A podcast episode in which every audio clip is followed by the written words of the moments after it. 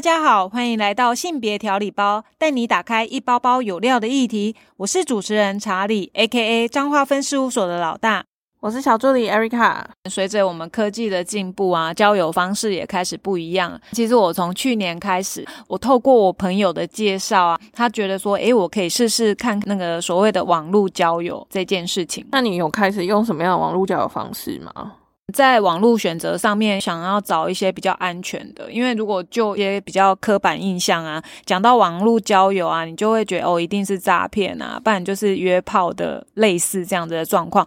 然后尤其是啊，我们有在做一些性剥削啊，或者是性侵害防治相关的方案的时候，只要讲到网络交友啊，大家都是会有一点怕怕的感觉。所以你知道，像我开始在玩一些 App 的时候，我会很积极的想要去。跟我的其他的社工伙伴去分享这件事情，他们第一个反应都是：“哎呦，你这样不好吧？”这样子，你是发生什么事情？然后他们觉得哪里不好吗？他们可能觉得网络交友好像是一个很危险的事情，我可能看起来又很呆。这样子好吗？诸如此类的反应，只是我自己在涉略以后啊，我就会觉得，嗯，是不是这一些社工都被一些很不好的案例影响了，会有很多的脑补啊，或者是剧场就会发生。所以我觉得我现在开始试着去透过这个所谓的交友软体，我觉得自己在摄入这个区块的时候呢，可能有一些体悟，就可以分享给我的社工朋友们知道。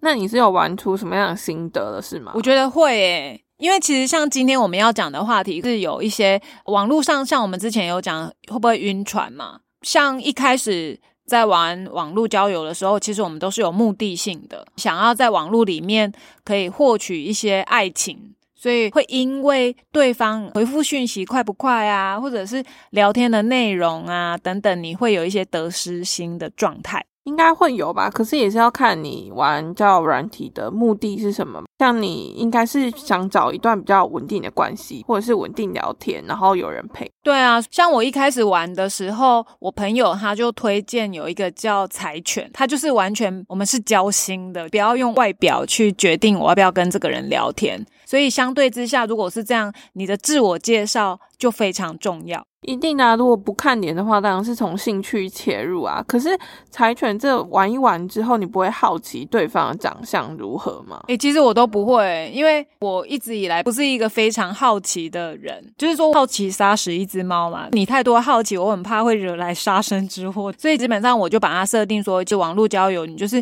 想要好好的聊天。所以。没有说非得要先知道长相是什么，而且你知道它有一个蛮特别的机制，它会透过让你跟对方慢慢聊天，然后聊的次数频率越来越多的时候，它会有一个就是放大镜的检视，你会慢慢的看出这个人长相之类的，或者是你你要更快的话，当然就是要买点数了。买点数哦，那你有买吗？还是都没有？当然不可能。然后我就去问我的男生的朋友啊，他就说，其实一般男生要找女性啊比较困难，所以他们就是会赶快用一些方式，可能要用金钱，然后变成是会员，所以他获取的相关资讯会相对的多。但是女生不怕没有男生追，所以基本上女生一般是比较不需要付费。我听到的是这样啊，就是也是在玩交友软体的一种性别刻板印象，就是男生好像在上面。要认识女生是比较困难的一件事情，应该不是所谓的刻板印象啊，因为我觉得男生一直很想要多一点认识异性的机会。像我哥本身是那种足科新贵啊，他们每天就是跟电脑城市在一起，根本也没有多余的心思可以去认识不一样世界的女性。刚好透过这种交友平台啊，他们需求度我感觉好像相对是高的。可是女生不是，如果说像我们之前在 podcast 里有讨论到，人对于想要找伴侣的。第一个印象就是外在嘛，那看到外表不错，就马上就被追走了。所以其实女生她本身在平台上的使用好像比较比较少啊。你是说增多周少的概念吗？对，相对上女生在使用率上。当然我没有一个确切的数据啦，但是如果像耳闻一些男性的朋友给的一些回馈，他们就会觉得对啊，女生相对比较容易找到伴侣啊，可是男生就很难，所以他们需要比较用快速的方法，所以他们会去用金钱，赶快看到更合适的女生这样子，然后就开始展开追求这样吗？对，类类似这样子。可是你刚刚说的那一个是比较矫情的，可是有也有蛮多是目的性是解决生理需求的、那个也是有啊，约炮属性。可是其实，在网络交友里面呢、我也会发现，譬如说自我介绍的，你你有没有认真？然后或者是你在选择你要让对方看到你的照片的选择形式，我觉得相对也可以透过这些讯息来了解这个网络交友的人呢，他到底是一个正派的，还是说他本身是约炮，或者是他有目的性的？其实透过这些都是可以很快的看到。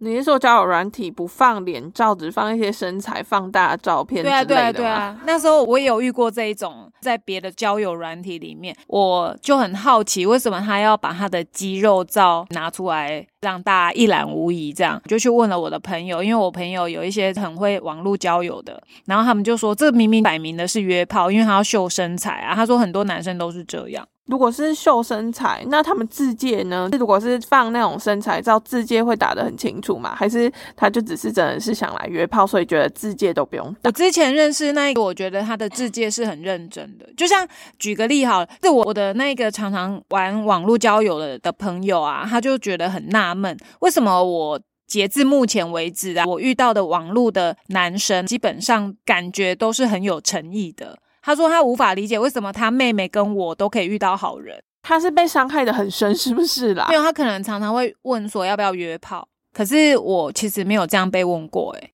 还是你朋友放的照片也有暴露了一点的？应该不是，你这样就我迷失了，这样是不行的。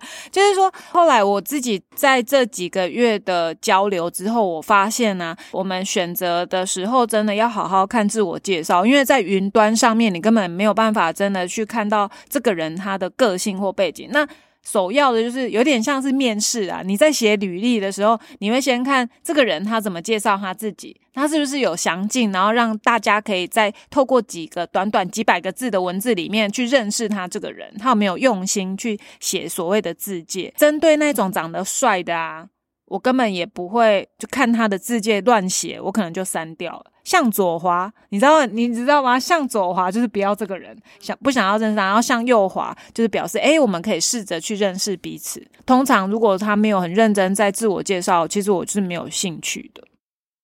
所以是自我介绍为大众，照片为辅这样子吗？照片以前我觉得是为辅，慢慢越来越玩的，对于网络平台的交友越认识以后，我发现，哎，我也好像也是颜值控、诶。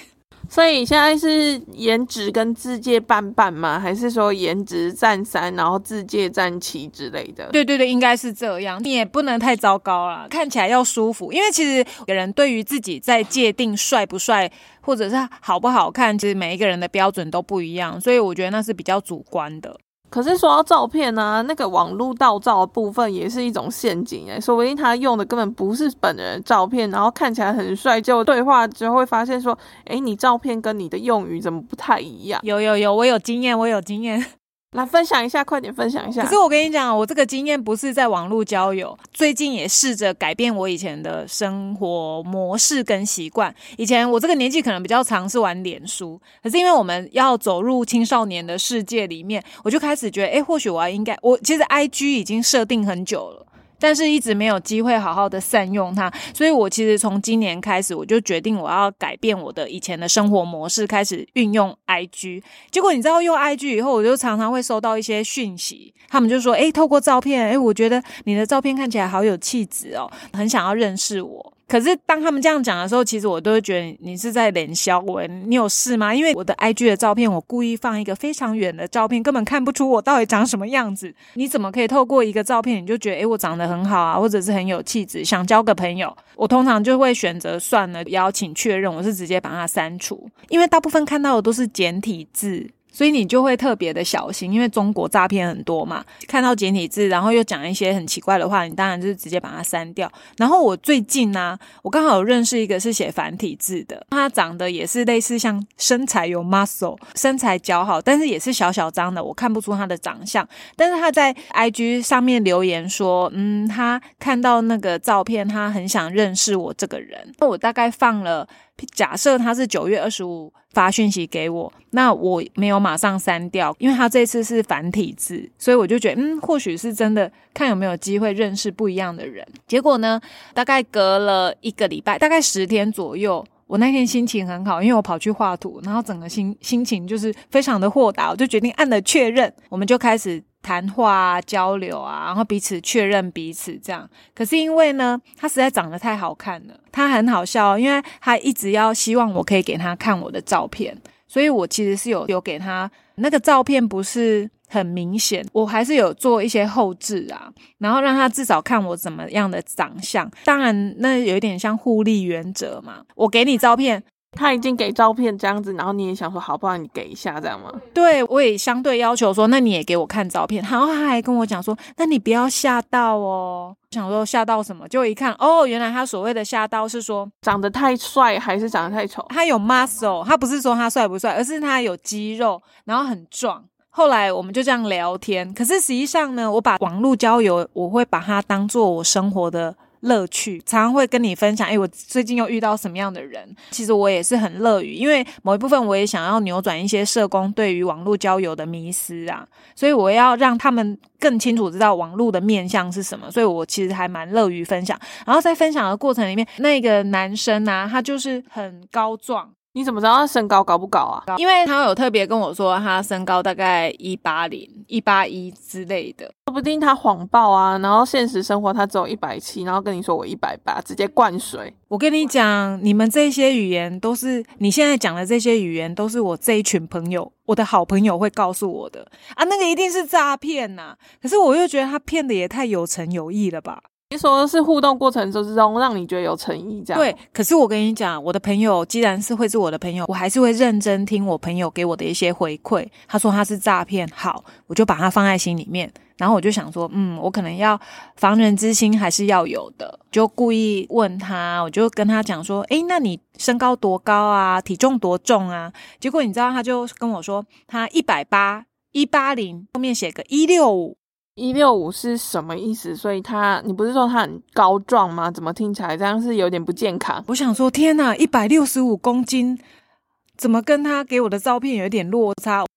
落差很大吧？我先闪过的是这样，可是后来我又想一想，嗯，我想说他应该讲的是斤吧，一百六十五斤，斤这个名词我们好像不太会用，诶，所以我先想到的是，诶，他可能是来自对岸的，想说他可能是中国来的，他又。停顿很久以后，他就问我说：“嗯，呃，应该是你们这边所谓的八十二点五公斤，八十二点五公斤应该是你们所谓的感觉，他就不是那个台湾人了。”对，所以我就跟他说：“嗯，你不是台湾人哦。”他说：“对啊，我是新加坡华裔。”我就想哦，讲话好纠结，就是很很文绉绉的。然后反正 anyway，好吧，你说你是新加坡人，那我就相信你是新加坡人。所以其实我们也是这样子，陆陆续续大概聊了概五五六天的时间。然后在这五六天呢，因为我的朋友都跟我讲说，他如果跟你讲到要理财投资啊，你要小心，那一定是诈骗。那完全是啊，谁会没事讲一讲？就哎，你会理财吗？你会投资吗？哦，可是我跟你讲，他们讲的让你会觉得那只是一个日常生活里面的聊天而已。这个人他就问我说：“哎，你知道吗？我们办公室的台湾的年轻人都很喜欢讲股票。”哎，办公室的台湾的年轻人，所以他是在台湾上班嘛？对，他说他是住在我们台中的北屯。很 detail，台中北屯都出来了。Anyway，他这样讲的时候，我就说：“哦，对啊，现在时下年轻人，他因为他有问我说，你们办公室会讲股票吗？我说或多会或少都是会啦。可是因为我们工作时间是不讲的，所以是私底下，但是我们不会把它变成是日常很重要的。他就开始问我说：，嗯，那为什么你都没有跟我讲到关于投资这件事？”为什么要跟网络上认识的人分享自己的投资经验？是有什么问题？对我当下我就觉得，嗯，我因为我是要很有礼貌的回复他，所以我就讲说，哦，没有啊，因为我不会觉得需要跟你讲到这么 detail 的事情，所以我就带过了。那我们这是我们第一次讲到关于理财的部分，因为他就有问我说，那以后可以跟我讨论这个吗？超奇怪，对，可是我那时候还是愿意相信这个人，所以其实基本上我觉得你只要不要讲到钱啊，或者是理财投资啊，我觉得可以聊，我们还是聊。他也非常懂人心的，暂时先不聊这个话题。那他会在跟你的互动之间插入一些关于金钱的话题？没有，就是都没有。所以你其实都是讲一些比较日常的一些话题。其实我们还有做很多音乐的分享啊，还有一些反正就是吃什么东西的分享。可是因为我一直觉得对于这个人，我是心存一个怀疑，因为他会传一些他吃饭的照片，我就抽丝剥茧哦，看他吃的东西是什么，是不是台湾会有？对于他还是有一些防备啊。但是因为有一天晚上，我们真的是发自内心的聊了很多比较深沉的，因为他都是讲一些比较感情面的。但是因为我自己本身，我觉得网络交友，如果常常你常常去选择跟不同的人聊天，它也可以让你适度的不会随便就晕船，得失心很重，经验多了，然后就知道说，哎，这个人到底是不是真的真心对话的。对，所以其实真的，如果听众朋友你们想要去学习怎么网络交友的话，不要只。投入在一个人身上，可以的话一对多，我认为这样才鸡蛋要分散装。对，你是用交朋友的心态，而不是为了获取恋情的心态，你会比较能够正向客观的找到对的人。那我就是觉得自己在一开始确实也会有得失心啊，可是久了之后，你就会发现就是交朋友可以就我们就多聊一点，不行的话，我觉得随时断都是可以的。那我针对我这个 I G 这个男生的朋友呢，也是这个状态，觉得可以。可以聊，那慢慢聊，在聊的过程里面，如果未来走向什么，我们也不能确定。那我觉得至少可以先是朋友。可是聊着聊着，本来都一切很美好的时候，有一天呢，隔天哦，我们还有分享音乐哦，我们是在我们彼此分享的音乐里面睡着的。你看多浪漫！哇塞，这跟挂睡是一样的诶。哦，对对对，真的是跟挂睡是一样。什么是挂睡？你要不要稍微解释一下？挂睡就是跟对方讲电话讲到睡着，就我也我也不知道为什么要挂睡，因为你这样不会听到对方呼吸声嘛，然后他可能会打呼，你的滤镜就会碎掉啊，搞不好他们觉得很浪漫，浪漫哦，好吧，有些人可能会觉得这是一种浪漫的体验啊。对，但是你的手机应该会哀嚎吧？会 shaky。对呀，笑的像颗什么东西一样。我觉得哦，好吧，那是有些人的浪漫就跟别人不太一样。对啊，可是我们没有挂睡，我们只是说，哎，晚安，我们就听自己刚刚分享音音乐入睡。结果你知道吗？隔天他居然一反常态，八点就跟我说早安。自己心里面想说，不会吧？他不会是因为喜欢？因为通常我们喜欢一个人，不会早安、午安、晚安，照三餐。三餐问候比问候妈妈还要准时。对，然后我只是觉得，嗯，他怎么今天不太一样？我那天虽然很忙碌，可是我可能因为做社工，所以有自己的雷达侦测站，我就把这几天我们之间的对话莫名其妙，我我的脑袋就一直涌现我跟他之间讲过哪一些话，哪一些不合理，整个就出现了。那一天晚上啊。呃，那一天他其实也有发讯息给我，他就觉得说你怎么跟之前不太一样，感觉都没有你回复我的讯息，他觉得特别奇怪。那我还是非常客气的跟他讲说，哦，没有啦，因为我最今天比较忙，所以不是没有要理你的意思。可是到晚上啊，因为早上的一些奇怪的讯息，心里面奇怪的讯息，然后我就觉得说，嗯，或许我应该要来听一听他的声音，所以我就说，诶，那你要不要直接打电话给我？打电话的时候，我整个世界就幻灭了。为什么？你是听到他的口音之后就觉得完蛋了，这个人怪怪的。你有没有听过新加坡人讲华语或英文的腔调？比较不太一样吧。我不会模仿。呃，我们我也不会模仿。但是他们有一个特殊的腔调。可是你知道，我听到他的声音完完全全的中国音。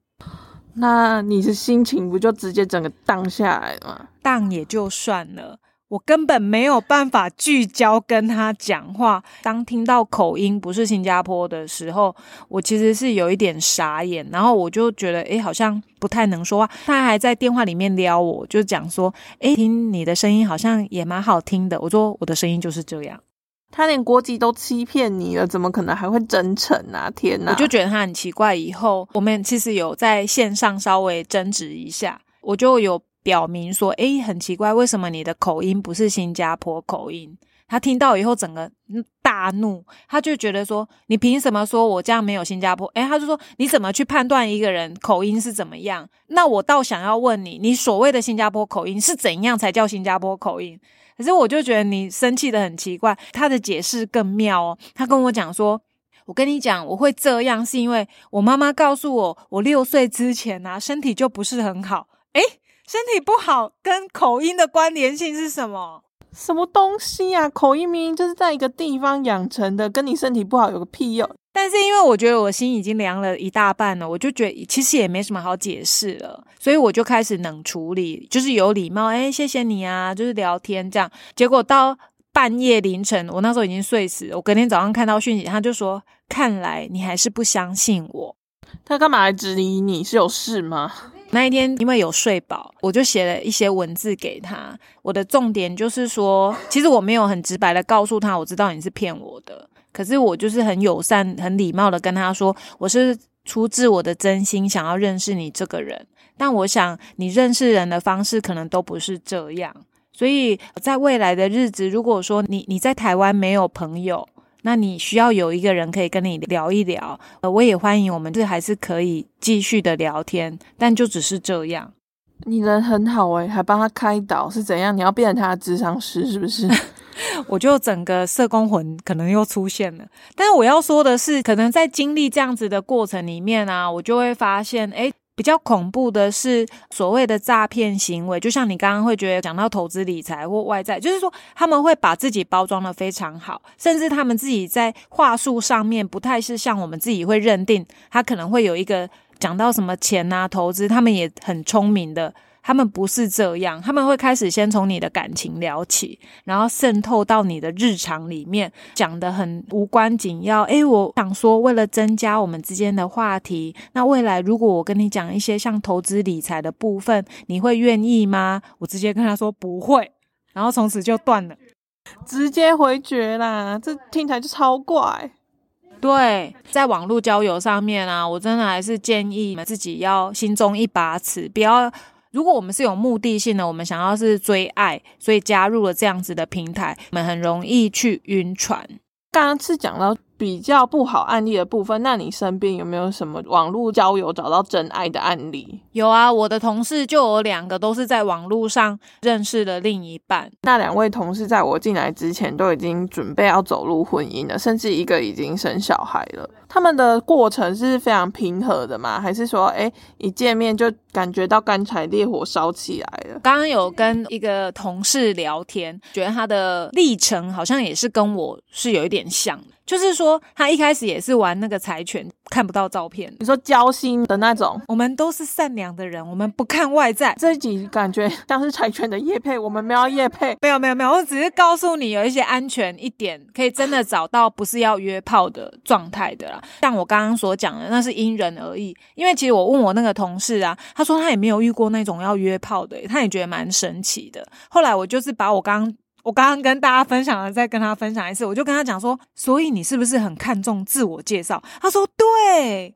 你有没有认真写？而且他也是很认真写自我介绍的。可是他都觉得可以这样聊，但是后来他也是跟我一样，他觉得再聊下去真的会看到照片嘛？可是如果真的有一些照片这嗯汤的时候，他也只能放弃。所以你看，外表真的还蛮重要。可是他不是应该要更加聊下去吗？说不定觉得说，哎，这个人虽然三观或者是一些想法很合得来，但是外表不是自己的菜，就可以慢慢放掉，然后去找下一个啊？不会这样想？没有哎，我觉得还是很难呢。而且我现在就与其说一开始确实会觉得哦我不在乎外表，到后来我真的就是很直白说，对我就是看中外貌。那你是不是要换一个交友软体，比如说那个 Tinder 啊，或是一些欧米探探之类的？之前也有试着加入，但我都觉得不太好玩。像之前也有 Tinder，Tinder 的话，我也有问过我朋友啊，他们就说 Tinder 就是一个约炮网站。可是我认识的人也都没有约炮啊，都还蛮正经八百的。所以自己怎么去选择？会不会是有一种那种吸引力法则？今天你想要吸引到什么样的人，然后什么样的人就会向你靠近。然后如果你今天想要约炮，约炮的人就是比较占大多数。我觉得会呢，我觉得还是有一些关联性，所以自介很重要。拉回来刚刚讲的，我的同事他也是觉得自介非常重要。可是我也有问说，那你一开始会有得失心或晕船现象吗？他说当然会，因为我就是很希望可以在这个平台认识到我的另一半，所以他没有回复我讯息，我就是会很难受。可是确实也是像我刚刚讲的，你多玩几个不一样的平台之后，你大概他说他跟他先生认识的状态，先看外表觉得他很阳光，然后慢慢的可能在交友网站 App 上面可能聊个一个礼拜左右，就觉得可以加赖赖的话，就是可能每天聊嘛，聊之后又一个礼拜就觉得可以出来见个面。他们也是有通电话，所以见面之后就顺理成章的觉得，哎，这个人真的很不错，然后就交往了嘛。对对，但是我自己有跟我另外一个同事分享的时候，他是没有玩过网络交友啊。可是不排斥，只是因为现实生活他比较容易认识到伴侣，所以他对他来说是比较没有什么显著差异啊。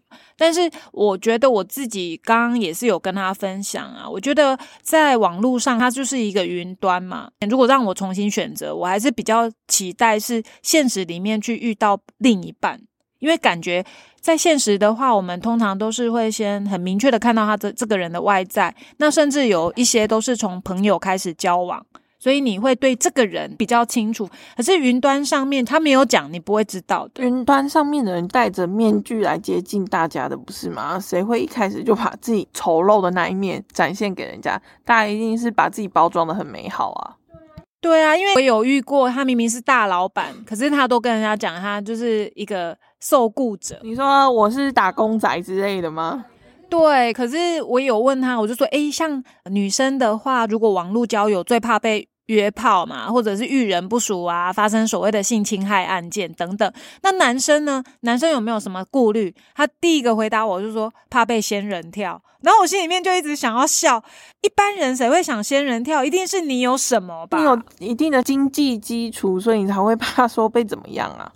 这样子的回应就让你更清楚知道，有一些男生他们比较中规中矩的，他们也很怕女生的诈骗啊，那是相辅相成的。因为我最近有在看一个叫《男人的爱情研究社》，我觉得它里面有一个论点，所谓的感情议题，我们也有时候会追求所谓的一见钟情嘛。线上也是一样哦，就是我很想要找到一个真的聊得来的人，可是实际上我们都忽略了一点啊，我们想要跟一个人做朋友好了。他不可能马上一步登天，就像我们认识我们所谓的好朋友，也是有一个 SOP 吧。譬如说，我们一个新的学习，然后我们要认识一个群组里面的人，可能就是先从哎借我一支笔，借我一个橡皮擦，哎觉得感觉不错，那我们就选同一个社团，日积月累，然后慢慢的培养形硕，几次的相处啊聚会以后，我们的感情就这样培养出来了。所以它是有一个循序渐进。这个听起来。比较像我们之前讨论说，到底有没有单纯的纯友谊，一直在互动中观察，然后觉得说，哎，这人好像可以发展。那你们当初相处的目的是会不一样？对，所以我们不会一开始就设定，哎，就是他，我一定要让他变成我的红粉知己，或者是他要变成我的知己。是我们慢慢的去累积我们对这个人的认识。人跟人之间的相处啊，有一些东西都不是在我们的预计里面。几次的相处之后啊，你就会发现，诶，他可能只能做点头之交。那或许在经过几次的相处之后，我们又觉得，诶，可以跟他一起共同去做一些什么事情。就像我之前也有讲，朋友是有分等级的嘛。感觉我们跟他好像不错，可是你不会选他去吃饭，或者是不会选择跟这个人一起去唱歌。是一样的道理。如果我们要杜绝所谓的晕船或者是一见钟情啊，就不用设定太多的目的。我如果只是当一个是朋友，然后慢慢的累积，这也是真的谈感情。既然叫谈感情，它不是叫做感情嘛？所以我们是谈，我们是感情是这样子慢慢循序渐进谈出来的。在网络交友或者是现实面，我真的觉得要多认识，多去聊天，你才可以真的了解到，诶，我们是不是合适的。你是说拓展自己的朋友的多寡吧？因为你如果认识的人多了，你就会更知道说，哎，自己可能在挑选理想伴侣是有什么样的条件。比如说，我就是觉得说，我的另一半绝对不可以抽烟，或不可以喝酒，不可以赌博。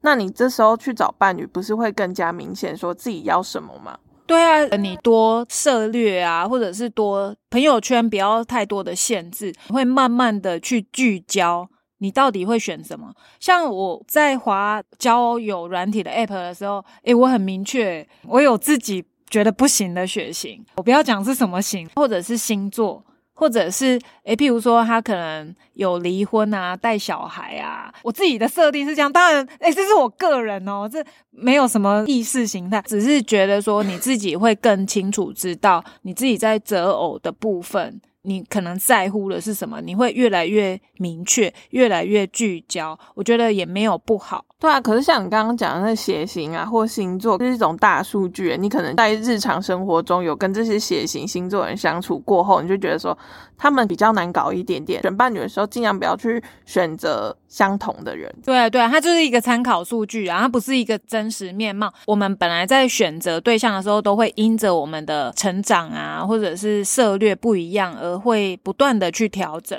那如果他字界打的非常的认真，但是他的血型是你没有办法接受那个血型，你会还想要把它往右滑吗？还是就直接左滑？直接左滑，看来真的是伤很深呢。没有，我真的觉得你在越来越清楚自己在择偶上面的选择的时候，你就比较不会纠结，不用花很多时间。因为明明就知道不适合，你要花时间去认识，我时间宝贵，值得去找到对的。所以你就是不会想要去尝试说血型的人就是真的不行，就直接打叉这样。说实在，我觉得在网络交友啊，如果你在对话里面你有觉得他不对，你真的不要硬聊。像我常有听到，我好想。你我就觉得奇怪，你想我什么？你有看过我吗？你有认识我吗？我会直接这样反驳他。你没有见面过吗？没有，他就是说，诶，他想抱抱。一开始我都很有礼貌，他是想色色吧？对，但是我都尽可能有礼貌。后来找到时间点，我就会跟他说，诶，基本上我不喜欢你讲一些很奇怪的话，因为那会影响到我们可不可以继续聊天。因为你是奔着正常的聊天，已经找到一段稳定的关系去的嘛。然后呢，我觉得那我想抱抱，我想色色，哎，我不是色色啦，对不起，还不到色色。然后我想抱抱这件事情，感觉就是容易出现在一些比较想要约炮，而不是寻找一段稳定关系的。对啊，虽然我朋友都觉得男生就是色色的，没有不色色的男生。我是对于他这样子的语义，我也是有一点保留啦。但是或许也是现实面貌，他可能遇到的都是这样。女生也可以色色啦。对我还是觉得网络交友，我们还是要必须不断的提高警觉，他没有所谓的对或错、好与坏。但是确实，在网络交友上面，我们是必须要谨慎、更小心。那我们不要想要去害别人，自己要小心。说，哎呦，不要因为一点点事情，你就就是很容易就晕船之类的，很容易关系走心啊，或者想太多之类的。我觉得这好像真的是我们在这个科技发达年代，需要去好好的调试自己的心态。对，那因为网络交友其实可以讲的面向实在太多了，我们今天只是先稍微做一个算引言，就是小小的跟大家做分享。